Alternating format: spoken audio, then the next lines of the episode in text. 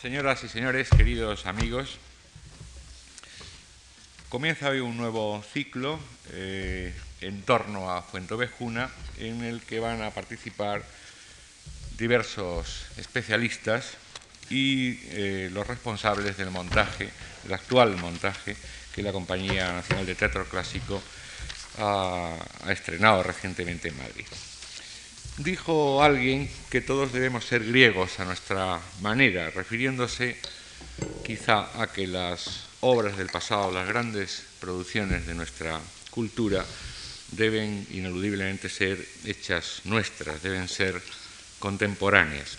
Si esto es así en líneas generales, en las obras que se desarrollan en el tiempo, como es eh, la escena, la música, esto es aún más ineludible, más perentorio, puesto que estas obras, como Fuentovejuna, como la Sinfonía con coros, no están en los libros, no están en la partitura, sino están en el escenario cuando se montan, cuando se representan, cuando se oyen. En relación con esta Fuentovejuna de Lope de Vega, pero también nuestra, también de la Compañía Nacional de Teatro Clásico, puesta en escena por esta compañía y eh, en, estrecha y amistosa colaboración con ellos, hemos organizado este pequeño ciclo de cuatro lecciones que quieren repasar desde, distintos eh, puntos de vista, desde distintos ángulos, una obra tan clásica y ahora lo sabemos de nuevo tan contemporánea. Hoy le toca el turno al profesor eh, José Pérez, que hablará de Fuente Vejuna en la historia, del hecho histórico del que nace la obra de Lope. María Gracia Profetti, una profesora de la Universidad Italiana, hablará el próximo jueves de eh, Fuente Vejuna en la historia del teatro.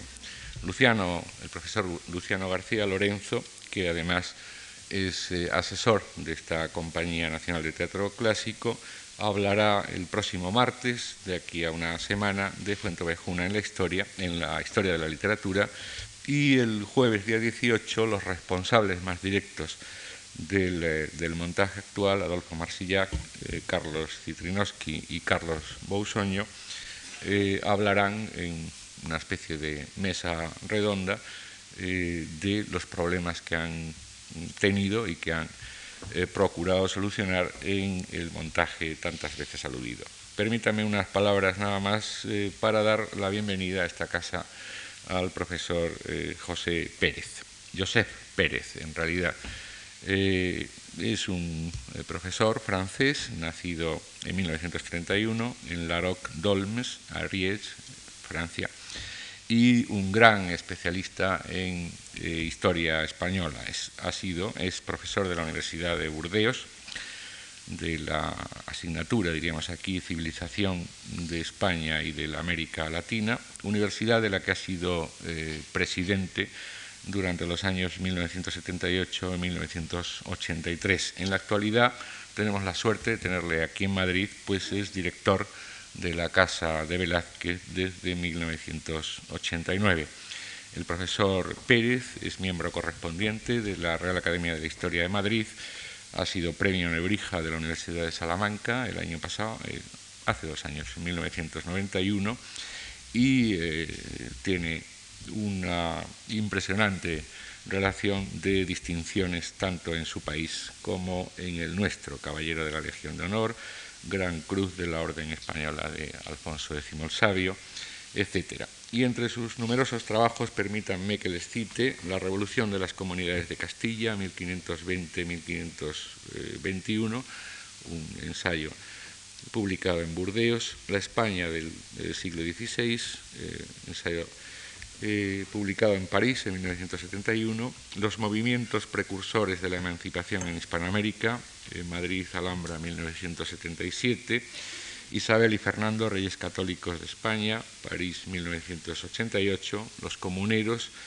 Madrid, 1989, eh, La España del siglo XVI, Madrid, 1991. Para todos cuantos trabajamos en esta casa, para la Compañía Nacional de Teatro Clásico, es un honor el que el profesor Pérez haya querido participar en nuestros, en nuestros actos culturales y se lo agradecemos mucho, así como a todos ustedes el que estén con nosotros esta tarde. Gracias.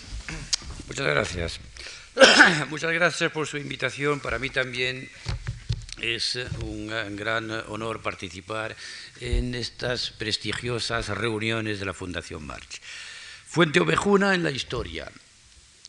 Al escribir a principios del siglo XVII eh, la famosa comedia sobre los acontecimientos ocurridos en Fuente Ovejuna a finales del siglo XV, Lope de Vega partió de un hecho real que está históricamente comprobado. Pero a él, desde luego, no le interesaba establecer rigurosamente la verdad de lo que había pasado, sino hacer una obra poética en la que se mezclaran en proporciones variadas la honra y el amor, móviles sociales como puede ser la hostilidad de una población rural contra su señor y enfrentamientos políticos, las repercusiones en la zona de Córdoba de la lucha que opuso a partidarios y adversarios de los reyes católicos en un momento en que estos últimos todavía no habían logrado afianzar definitivamente su poder. Como dice muy bien eh, uno de los mejores conocedores del tema, don Francisco López Estrada, Fuente Ovejuna, la comedia para Lope, fue esto, una noticia curiosa, acaso ya conocida por otras lecturas o por refranes, una comedia que podría convertirse en una trama de naturaleza histórica para una comedia más de las suyas. Ahora bien, algunos críticos sobre todo en este siglo, en este siglo XX, han visto en el drama una obra de carácter revolucionario en la que se ensalza la legítima rebelión de los súbditos contra una dominación juzgada, arbitraria y tiránica, opresora, injusta. Incluso uno de ellos, Díaz del Moral, ha podido ver, hablar de la revuelta de Fuente Ovejuna como una especie de antecedente lejano de las agitaciones campesinas andaluzas, la muchedumbre hecha pueblo. Todo ello invita pues a examinar lo que pasó realmente y a considerar los sucesos de Fuente Ovejuna en la historia política y social de España.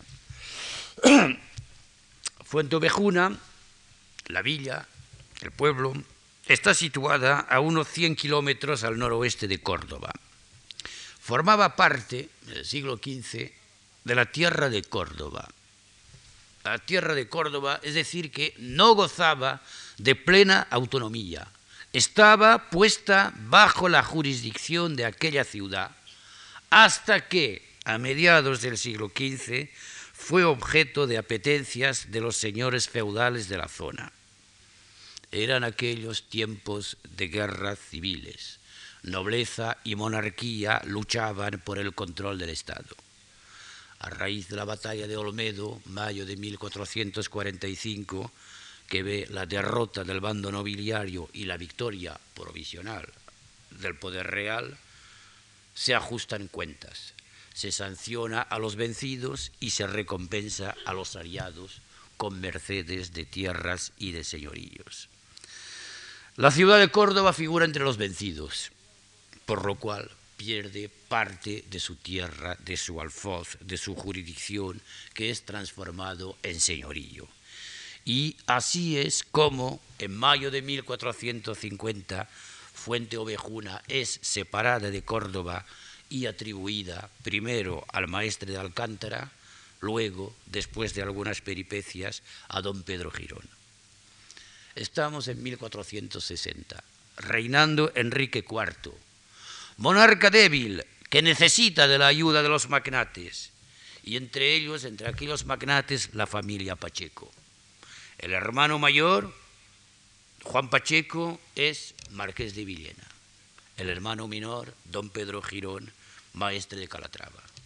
Los dos tienen enorme influencia sobre el rey, quien no dudó en ofrecer a don Pedro Girón la mano de la princesa Isabel, la futura reina católica, proyecto que estuvo a punto de realizarse si, eh, afortunadamente para Isabel y tal vez para Castilla, don Pedro Girón no muriera repentinamente en el viaje que le iba, eh, que, le movía hacia eh, su novia para celebrar la boda.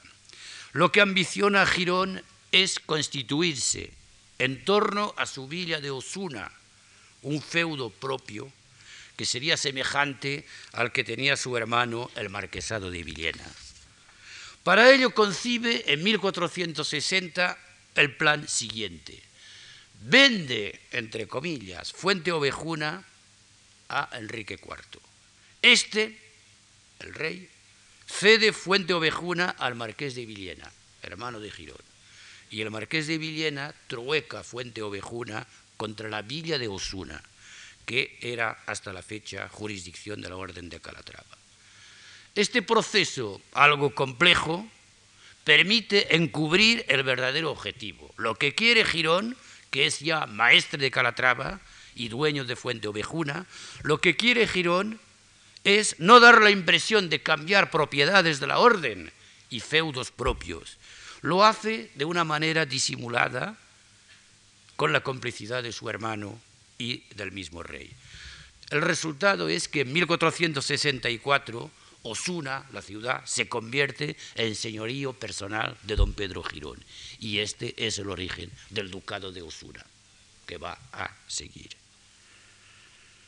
Ya no saldrá de la familia. Y a modo de compensación por la pérdida de Osuna, la orden de Calatrava recibe Fuente Ovejuna. Fuente Ovejuna, que pasa a ser entonces la sede de la encomienda mayor. La encomienda mayor es la segunda dignidad después del maestrazgo en la orden. Y el titular de aquella encomienda por mayor por aquellas fechas se llama Fernán Gómez de Guzmán. La transacción se lleva a efecto a pesar de las protestas de Córdoba, que sigue defendiendo sus derechos sobre Fuente Ovejuna. Llegamos así a la primavera de 1476. Los reyes católicos, don Fernando y doña Isabel, están ocupados en una dura guerra civil para imponer su poder frente a los partidarios de doña Juana, la hija de Enrique IV, conocida respectivamente como la Beltraneja, y casada con el rey de Portugal. En la noche del 22 al 23 de abril de aquel año, 1476, los vecinos de Fuente Ovejuna asaltan la mansión del comendador mayor, que por lo visto no había fijado su residencia en el castillo, tal vez por no encontrarse éste en condiciones apropiadas, sino en una casa de la villa. Los vecinos, cito la crónica de Alfonso de Palencia, contemporánea de los hechos, los vecinos levantaron repentino tumulto Acudieron a calmarlo los criados del comendador, y acometiéndoles, la muchedumbre los dispersó, logrando muy pocos acogerse al portal de la casa de su amo, porque a la mayor parte se lo impidieron los vecinos sublevados. Aquellos, los criados, resistieron durante toda la noche los ataques de los rústicos, sedientos de la sangre del comendador pero al amanecer penetraron con irresistible empuje por todas las habitaciones bajas de la casa.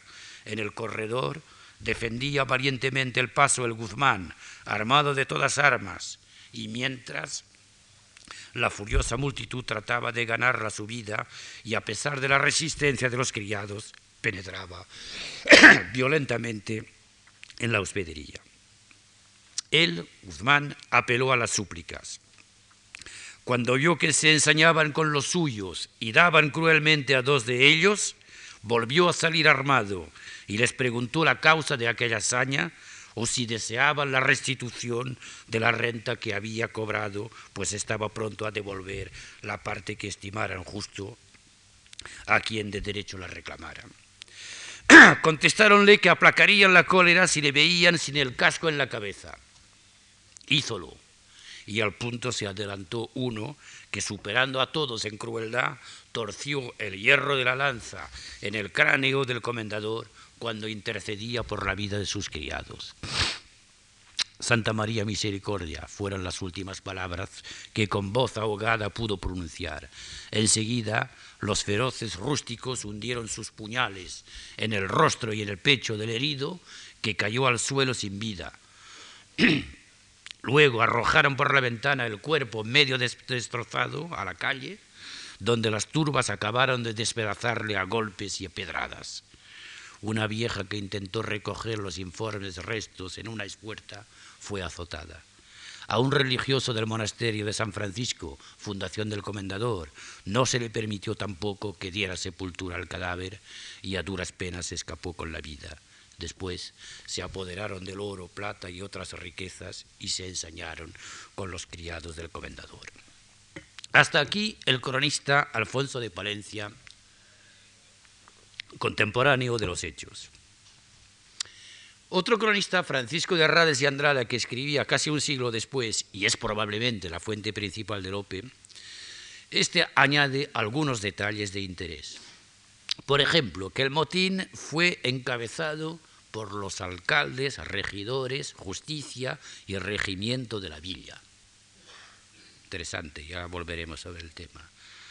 Que los rebeldes entraron apellidando Fuente Ovejuna, Fuente Ovejuna, vivan los reyes don Fernando y doña Isabel y mueran los traidores y malos cristianos, que murieron en la pelea 14 criados y cuando ya estaba el cuerpo del comendador en la calle, cito, antes que acabase de expirar, acudieron las mujeres de la villa con panderos y sonajas a regocijar la muerte de su señor y habían hecho para esto una bandera una compañía, y nombrado capitana y alférez. También los muchachos, a imitación de sus madres, hicieron su capitanía y puestos en la orden que su edad permitía, fueron a solemnizar la, dicha muerte. Tanta era la enemistad que todos tenían contra el comendador mayor. Estando junto hombres, mujeres y niños, llevaron el cuerpo con grande regocijo a la plaza y allí todos, hombres y mujeres le hicieron pedazos, arrastrándole y haciendo en él grandes crueldades y escarnios, y no quisieron darle a sus criados para enterrarle. Demás de esto, dieron saco mano a su casa y le robaron toda su hacienda. Pocos días después, Fuente Ovejuna vuelve a formar parte de la jurisdicción de Córdoba se reincorpora a la tierra de Córdoba. Ahora bien, el 10 de mayo, unos 15 días después de los hechos, los reyes católicos, informados de lo sucedido, envían a un juez pesquisidor para averiguar lo que había pasado y castigar a los que hallara culpables en la muerte del comendador. La información no da ningún resultado. Sometidos a tormento, hombres, mujeres y niños contestan siempre lo mismo, ¿Quién mató al comendador? Respondieron ellos, Fuente Ovejuna. Preguntábales el juez, ¿quién es Fuente Ovejuna? Respondían todos los vecinos de esta villa. A finales del año 1477, casi 18 meses después de los hechos, ya pasa a segundo plano la muerte del comendador. Ya no se habla de ella. La atención se centra ahora en la jurisdicción sobre Fuente Ovejuna, que se disputan la Orden de Calatrava y la ciudad de Córdoba. La querella remonta hasta Roma. Roma, dado el carácter religioso de la orden, las órdenes militares son órdenes religiosas. Y Roma sentencia al Papa Inocencio VIII, firma en 1487 una bula sobre la restitución de Fuente Ovejuna a la Orden de Calatrava sentencia de la que apelan enseguida tanto la ciudad de Córdoba como la villa de Fuente Ovejuna. El litigio dura hasta 1513, año en que, en 6 de octubre, se llega a un compromiso. La Orden de Calatrava decide entonces remitirlo todo a la prudencia del maestre. Un maestre que desde 1487 no es otro que el rey don Fernando. Y este, el rey, como rey y como maestre, sentencia que Fuente Ovejuna quedará definitivamente sometida a la jurisdicción de Córdoba, la cual entregará a la Orden de Calatrava una compensación en metálico, 30.000 ducados, cuya mitad, además, por cierto, va a pagar la corona. Así termina la revuelta las consecuencias judiciales, pero no los problemas, los interrogantes, los misterios.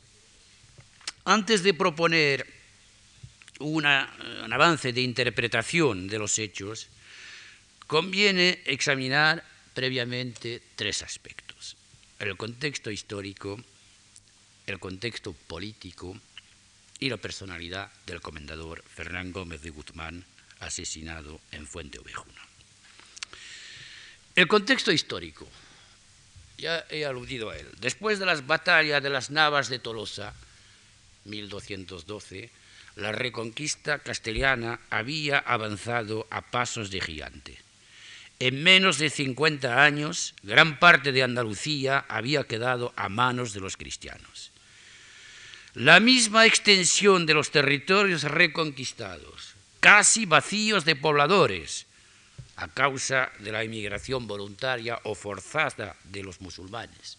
Esta extensión planteaba problemas serios de administración. Se produjo en aquellas circunstancias un doble fenómeno, un doble proceso. Se impuso un modelo de aprovechamiento del suelo, la ganadería, principalmente la ganadería lanar, solo compatible con la escasez de mano de obra. Y el segundo fenómeno es que tuvieron los soberanos que transferir y delegar sus responsabilidades. El territorio era demasiado extenso para que la corona pudiera administrarlo directamente. Y así se crearon los grandes feudos de Extremadura y de Andalucía. Estos feudos se crearon sobre la base de un reparto de tierras entre tres categorías. Primero, los grandes concejos urbanos, como Córdoba, como Sevilla, que fueron dotados de vastos alfoces. Fuente Ovejuna en un principio, a 100 kilómetros de Córdoba, formaba parte del territorio de la eh, tierra de Córdoba. Segundo categoría, los señores los señorillos.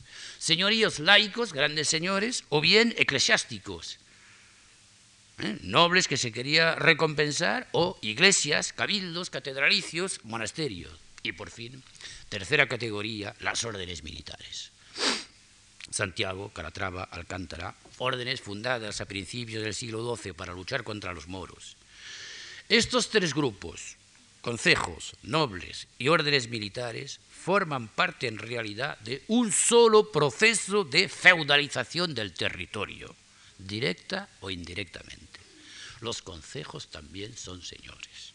Son señores, señoríos colectivos, pero son señores. Los concejos teóricamente siguen relevando del patrimonio real, del realengo, pero en realidad se comportan como señores colectivos para las villas y lugares de su alfoz. Las luchas civiles y la rivalidad nobleza-monarquía contribuyeron a reforzar este proceso de feudalización. Las famosas mercedes enriqueñas, que recompensaron a finales del siglo XIV a los que ayudaron a los trastámaras, a la nueva dinastía, para imponerse definitivamente, estas mercedes permitieron constituir nuevas casas señoriales. Y el proceso continuó durante los reinados de Juan II y Enrique IV en el siglo XV. Para atraerse partidarios, los monarcas no tenían más remedio que enajenar parte de su patrimonio, cediendo villas, lugares, tierras, que venían a sumarse a los señoríos ya existentes o que constituían nuevos señoríos. Los maestrazgos de las órdenes representaban una riqueza nada desdeñable, además del prestigio que conferían a sus titulares. Se explica de esta forma el empeño de determinadas familias para hacerse con los maestrazgos y transmitirlos a sus hijos. Así es como el maestrazgo de Santiago se dio al marqués de Villena, don Juan Pacheco, luego a su hijo. Lo mismo pasó con el de Calatrava, que se disputaban hacia 1450 don Pedro Girón y Juan Ramírez de Guzmán. Cuidado, Juan Ramírez de Guzmán es el padre del comendador mayor asesinado en Fuente Ovejuna, Fernán Gómez de Guzmán. Girón se quedó con el maestrazgo y lo transmitió a su hijo. un hijo ilegítimo. Normalmente don Pedro Girón había hecho voto de castidad como eh, miembro de la orden, de, como caballero de, que era de Calatrava. Girón transmite el maestrazgo a su hijo, Rodrigo Tellez Girón, el que está en funciones en, a principios del reinado de los reyes católicos. Y de esta manera defrauda las ambiciones de Juan Ramírez de Guzmán, que tuvo que contentarse con la encomienda mayor, título que, por cierto, heredó su propio hijo, Fernán Gómez de Guzmán, el que debía morir trágicamente en Fuente Ovejuna. No hace falta decir que estas cesiones de villas y lugares, para estas cesiones no se consultaba naturalmente para nada a la población interesada. Pero provocaban estas cesiones rencores, descontento, en ocasiones revueltas campesinas y también protestaciones indignadas por parte de las ciudades y por parte de las cortes. Estas protestas de las cortes no siempre hay que interpretarlas como una defensa del patrimonio real en el sentido estricto de la palabra. Como muchos señoríos se creaban a expensas de los grandes concejos urbanos, estos concejos representados en, las cortes veían con desagrado que se les separara de vasallos, de tierras, de contribuyentes, todo ello fuente importante de ingresos para la ciudad capital. Y así se comprende la protesta de Córdoba, cuando se enajena el territorio de Fuente Ovejuna. Fuente Ovejuna, una villa que a mediados del siglo XV contaba con unos 4.500 habitantes, una villa en la que el trigo, la ganadería y la miel proporcionaban ingresos relativamente abundantes. Una tierra que era, según el cronista Enrique del Castillo, el lugar más grande que había en la tierra de Córdoba. Esto explica muchas cosas. Explica el furor el desagrado, la mala gana con que Córdoba se vio despojar de parte de su territorio para que fuera entregado en señorío a la orden de Calatrava. Este es el contexto histórico. Contexto político. En este contexto que acabo de resumir, la coyuntura política cobra singular relevancia. Muerto Enrique IV, Isabel se ha proclamado reina de Castilla en diciembre de 1474. Pero Isabel se enfrenta enseguida a una oposición muy fuerte. Solo puede contar con las provincias vascongadas, con Castilla la Vieja y con el reino de Murcia. Estas son más o menos las tierras, las provincias, las zonas que apoyan a la nueva soberana. Pero en cambio, esta soberana tiene serias resistencias en Galicia y sobre todo en la parte sur de la península, al sur del Tajo, en Extremadura y Andalucía. El partido anti-isabelino está dirigido por el marqués de Villena, don Diego López Pacheco, dueño de un feudo inmenso que se extiende desde Murcia hasta Toledo. Escalona, Maqueda, todos son territorios todavía del marqués de Villena. En el bando del marqués de Villena militan sus parientes y sus aliados, el arzobispo de Toledo, Carrillo, el joven maestre de Calatrava, hijo de don Pedro, Rodrigo Térez Girón, el marqués de Cádiz, etc. El marqués de Villena tiene un arma entre sus manos. Tiene la custodia de la princesa doña Juana, la Beltraneja, que pretende tener mejores derechos que Isabel a la corona de Castilla y que está decididamente apoyada por el rey Alfonso de Portugal, que se casa con ella en mayo de 1475. Isabel, a principios del año 1475 y durante casi tres años, largos, va a tener que enfrentarse con una doble amenaza. Una amenaza interior, el partido de Doña Juana, y una amenaza exterior, la invasión de Castilla por un ejército portugués. Todo ello pone en peligro el trono de don Fernando y doña Isabel. La situación solo se despeja entre marzo y junio de 1476 aproximadamente, precisamente en el momento en que se producen los acontecimientos de Fuente Ovejuna. Pero cuando se producen estos acontecimientos, la situación todavía es muy incierta para el poder real. En marzo, los reyes derrotan a los portugueses cerca de Toro. En abril, las Cortes de Madrigal dan su acuerdo para la creación de la Santa Hermandad. Santa Hermandad que, cuidado, en aquella época es un poderoso aparato militar y ascendístico al servicio de la corona. El 20 de abril de 1476, nótese la fecha, 20 de abril, dos días antes de la revuelta de Fuente Ovejuna. Este día los reyes firman una carta en la que garantizan a todas las ciudades y villas que haya lugar de se alzar y revelar para nos, para el poder real, que quedarán incorporadas al patrimonio real. El 23 de mayo del mismo año, otra cédula real declara en rebelión al conde de Plasencia, al marqués de Villena, al maestre de Calatrava, al conde de Ureña y ordena secuestrarles todos sus bienes y rentas. Los adversarios de los reyes comprenden entonces que han perdido o están a punto de perder la partida y empiezan a someterse. El maestre de Calatrava y su hermano, el conde de Ureña, lo hacen en mayo, el marqués de Villena en septiembre, pero siguen manteniéndose focos de resistencia en Andalucía, en Sevilla y Córdoba, en toda aquella zona. Hace falta una larga instancia de los reyes católicos que va desde finales de 1477 hasta el verano de 1478 dos años después de lo de Fuente Ovejuna. Hace falta esta larga estancia de los reyes en Sevilla para imponer definitivamente la autoridad real. Y en Extremadura, no muy lejos de eh, la zona de Fuente Ovejuna, en Extremadura, la condesa de Medellín, hija del marqués de Villena, resiste hasta el final. Capitula solo a principios de 1479. La rebelión de Fuente Ovejuna ocurre, pues, en el momento más álgido de la guerra civil, lo cual evidentemente va a tener sus consecuencias en el desenlace eh, final.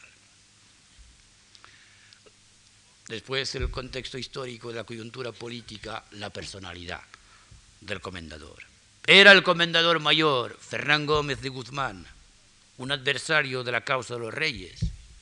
Pues no contra lo dicho en la comedia de Lope, quien debió de leerlo en la crónica de Rades y Andrada, no.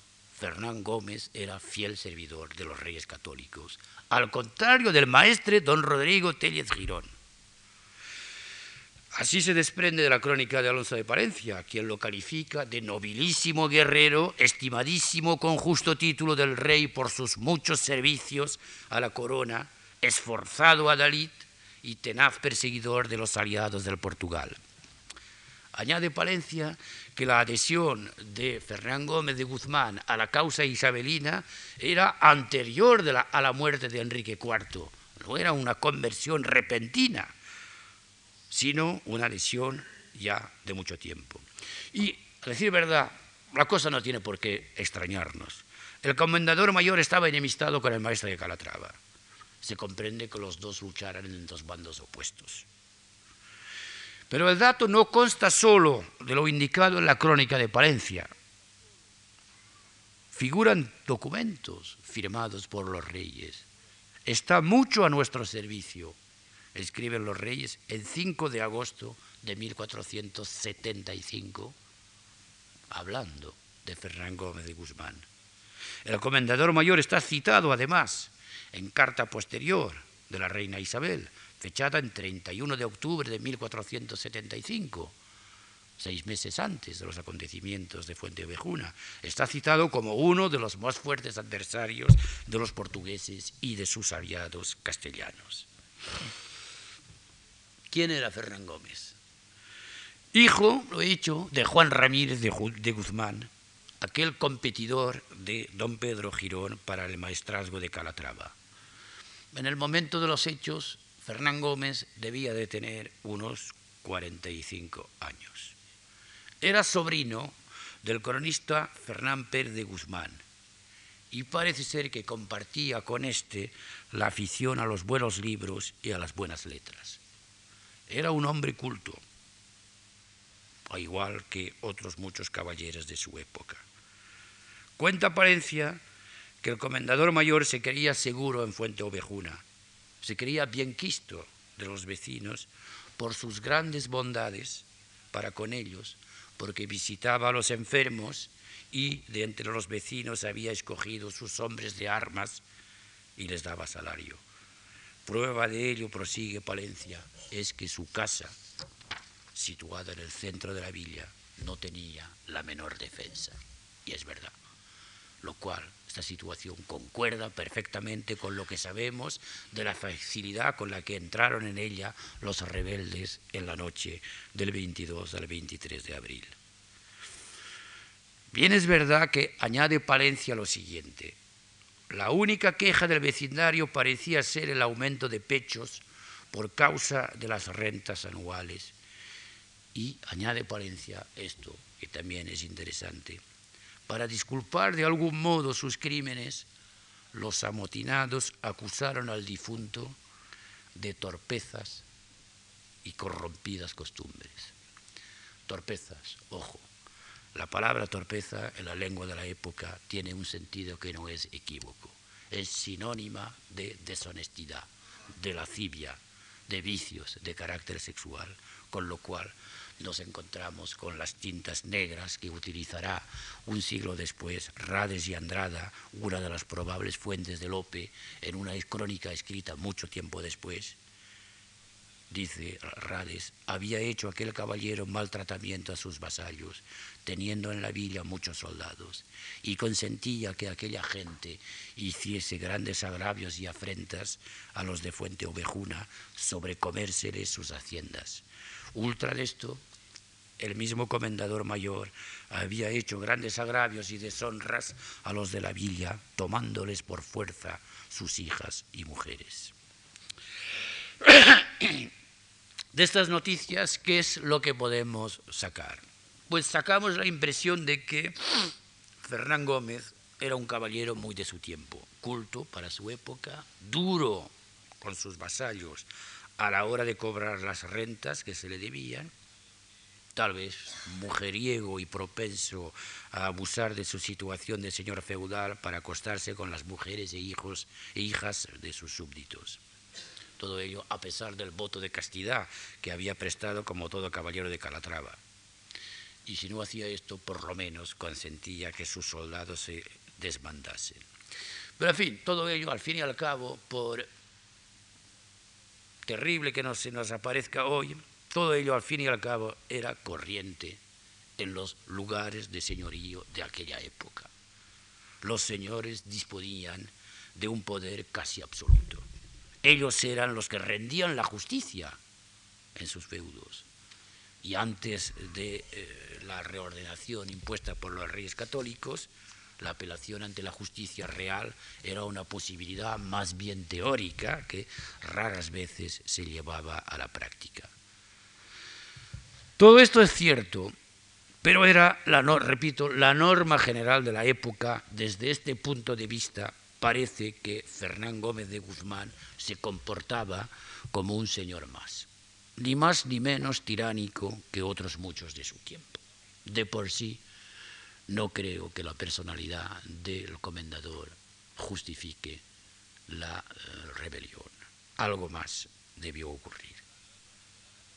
De todo lo dicho, efectivamente, creo poder sacar esta primera conclusión. La rebelión de Fuente Ovejuna no se explica suficientemente por la sola personalidad del comendador mayor. Entonces, ¿cómo interpretar lo ocurrido en la noche del 22 de abril? Tres puntos llaman la atención en lo que he resumido. El efecto de sorpresa que tuvo la rebelión la imposibilidad de averiguar quiénes fueron sus instigadores y por fin la impunidad del crimen. El efecto sorpresa. Al comendador lo cogieron totalmente desprevenido, en plena noche, en una casa situada en medio de la villa que no disponía, aparentemente, de grandes medios de defensa y que estaba guardada por pocos soldados y criados. O sea, que no se trata de una acción espontánea, provocada por la indignación. Se trata de una verdadera conspiración en la que todo el lugar, encabezado por las autoridades municipales, la justicia, el regimiento, todo el lugar decide acabar con la vida del comendador. El secreto debió ser muy bien guardado para que nada viniera a noticia, a noticia de Fernán Gómez. Esto, a mi modo de ver, es ya una primera indicación. No puede atribuirse el levantamiento de Fuente Abejuna a una especie de eh, movimiento espontáneo de indignación ante tal o cual eh, desmán del comendador. Todo esto ha sido muy bien pensado con un secreto eh, que se ha guardado hasta el final para que nadie sospechara de nada. Pero no para ahí la conspiración. El juez pesquisidor, encargado de averiguar quiénes fueron responsables, este juez es incapaz de sacar nada en claro a pesar del tormento aplicado a hombres, mujeres y niños. Tal constancia en la negativa da mucho que pensar. Evidentemente, la consigna en el pueblo era atenerse a una respuesta decidida de antemano el crimen fue cometido por Fuente Ovejuna en su conjunto. Pero me es difícil creer que la justicia, que en aquellos tiempos se andaba sin miramientos ni escrúpulos, me es difícil creer que se mostrara incapaz de romper el muro de silencio. A la larga, alguien forzosamente tenía que confesar. Y si nadie confesó, es porque los jueces no debieron de llevar la investigación a fondo. ¿Por qué no lo hicieron los jueces? ¿Por qué no eh, se dieron manera de romper este muro de silencio? ¿Por qué dejaron los reyes católicos impune un crimen del que había sido víctima uno de sus leales partidarios que ostentaba además el segundo lugar en la Orden de Calatrava? Tardaron mucho, por lo visto, en decidirse, porque todavía a principios de, 1477, más de seis meses después de los acontecimientos, tenemos una carta muy enérgica firmada por los reyes al marqués de Cádiz para pedirle que preste ayuda a los pesquisidores. Y dice lo siguiente, nuestra merced y voluntad es que tan feo y enorme caso como este sea punido y castigado por justicia, porque a estos, los de Fuente Ovejuna, sea castigo y a otros ejemplo y no se atrevan de hacer lo tal. Pero luego ya no se vuelve más a hablar del caso. ¿Por qué? La única explicación que encuentro es la razón de Estado. Es curioso notar que lo de Fuente Ovejuna no es un caso único. Es curioso notar que algo muy semejante ocurrió unos años después, en 1480, cuando el vecindario de Segovia se rebeló para protestar contra la constitución del marquesado de Moya en beneficio de Andrés de Cabrera y de Beatriz de Bobadilla. Y todo ello a expensas de la tierra de Segovia, que resultaba amputada de 12.000 vecinos, nada menos, de los, los que formaban los sexmos de Valdemoro y Casarrubias revuelta, motín en Segovia. No hay muerte de hombre en Segovia, pero sí desacato a la autoridad real. Se abre una investigación. La investigación no da ningún resultado concreto. Toda la población de Segovia se declara culpable colectivamente, confesando a voces el hecho en tan pública conformidad que sin poder averiguar autor particular de la acción y tumulto, dio aviso al pesquisidor y tuvo orden de que se volviese. Los reyes católicos en Segovia tampoco insistieron. Esto es por lo menos lo que cuenta el cronista de Segovia, Diego de Colmenares. Ahora bien, Diego de Colmenares escribe en 1637. No lo puedo demostrar, pero yo sospecho que esta parte del relato de Colmenares está inspirado en la comedia de Lope que se había representado unos 20 años antes. No me puedo creer que a cuatro años de intervalo hubieran sucedido fenómenos parecidos en Fuente Ovejuna y en Segovia. Pero no terminan ahí las similitudes entre los sucesos de Fuente Ovejuna y los de Segovia. También Segovia inició una querella judicial, como hizo Córdoba, para recuperar Fuente Ovejuna. También protestaron los de Segovia, solo que en el caso de Segovia los reyes no cedieron. Hay más. Impidieron formalmente, terminantemente, a la Chancillería de Valladolid, la máxima autoridad judicial del reino, que interviniera en el asunto. Muere la reina, eh, el ayuntamiento, el Consejo de Segovia vuelve a plantear el tema ante la Chancillería de Valladolid, nueva orden fulminante del rey católico, don Fernando, la Chancillería no debe meterse en esto.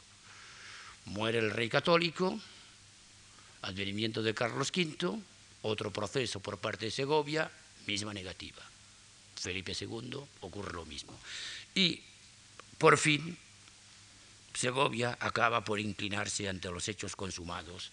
Lo hace en 1593, 113 años después de los acontecimientos.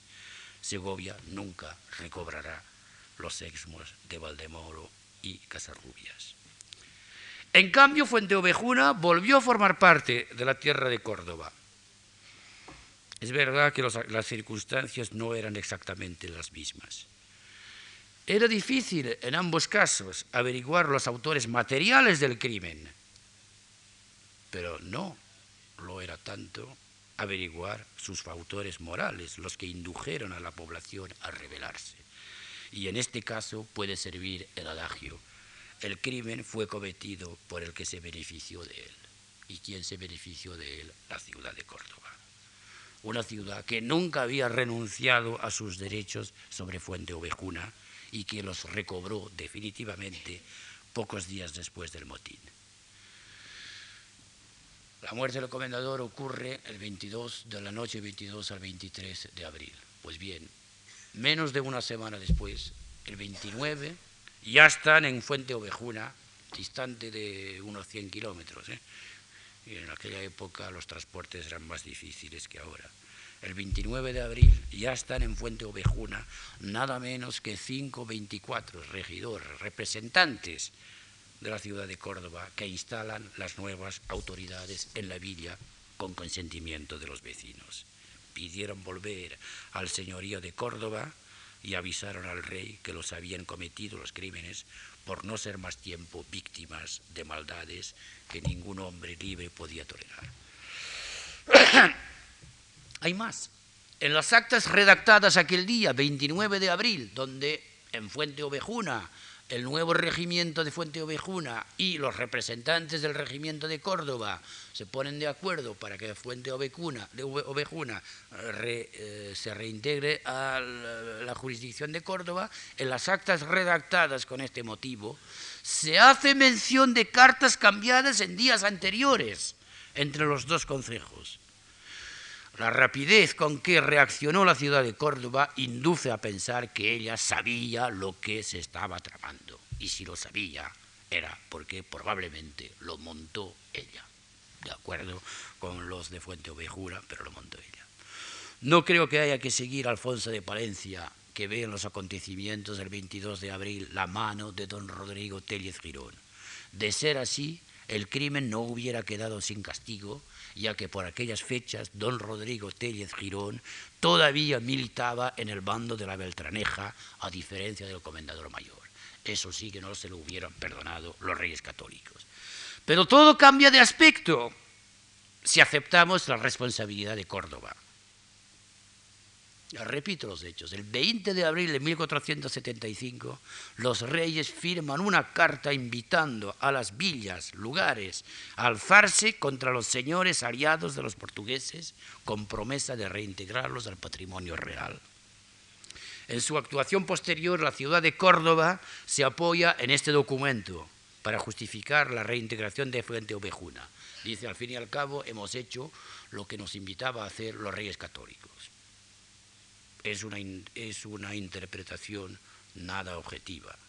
Contra lo que han escrito algunos autores, la carta de 20 de abril no va dirigida particularmente a Córdoba, va dirigida a Córdoba, evidentemente, pero a todas las villas del reino. Es una circular, es un llamamiento de carácter general, dirigido contra todos los adversarios de los reyes, no contra sus partidarios. Hemos visto que este no es el caso del comendador Fernán Pérez de Guzmán.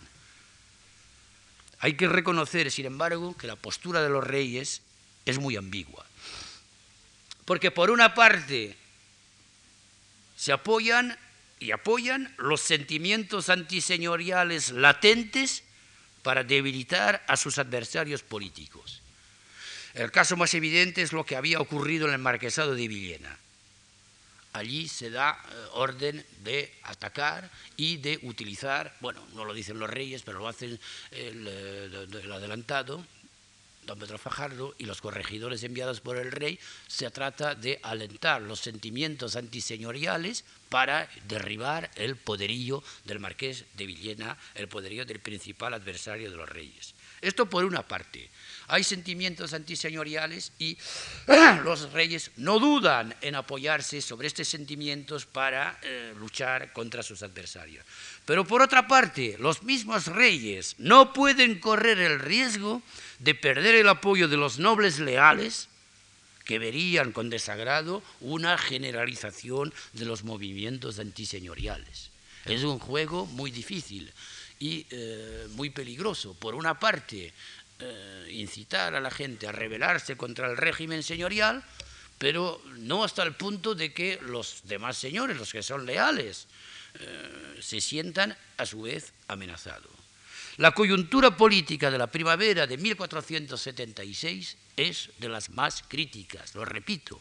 Los reyes deben hacer frente en Andalucía Extremadura a la oposición de muchos señores poderosos que tardarán aún meses y algunos de ellos años antes de acatar el nuevo régimen y a someterse. Los pocos apoyos con los que cuentan los reyes en aquella época en esta extensa zona son las grandes ciudades, los grandes concejos de realengo, entre ellos Córdoba.